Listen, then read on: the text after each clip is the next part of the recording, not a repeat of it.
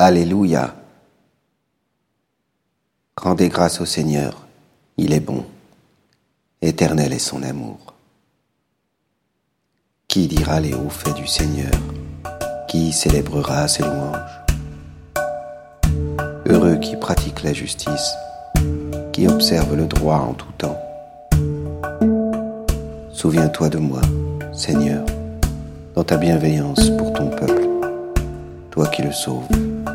Visite-moi, que je vois le bonheur de tes élus, que j'ai part à la joie de ton peuple, à la fierté de ton héritage. Avec nos pères, nous avons péché, nous avons failli et renié.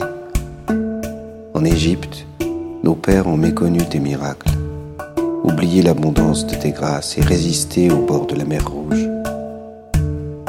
Mais à cause de son nom, il les sauva, pour que soit reconnue sa puissance. Il menace la mer Rouge, elle sèche. Il les mène à travers les eaux comme au désert. Il les sauve des mains de l'oppresseur. Il les rachète aux mains de l'ennemi. Et les eaux recouvrent leurs adversaires. Pas un d'entre eux n'en réchappe. Alors, il croit à sa parole. Il chante sa louange.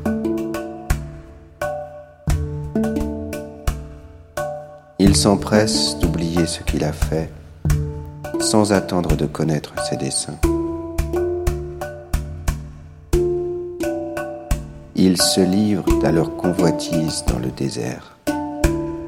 Là, ils mettent Dieu à l'épreuve. Et Dieu leur donne ce qu'ils ont réclamé. Mais ils trouvent ces dons dérisoires.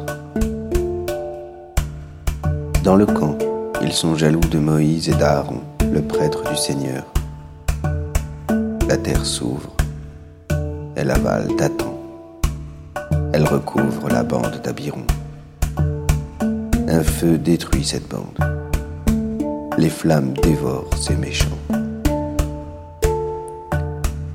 À l'Oreb, ils fabriquent un veau. Ils adorent un objet en métal. Ils échangeaient ce qui était leur gloire pour l'image d'un taureau, d'un ruminant. Ils oublient le Dieu qui les sauve, qui a fait des prodiges en Égypte, des miracles au pays de Cham, des actions terrifiantes sur la mer Rouge. Dieu a décidé de les détruire.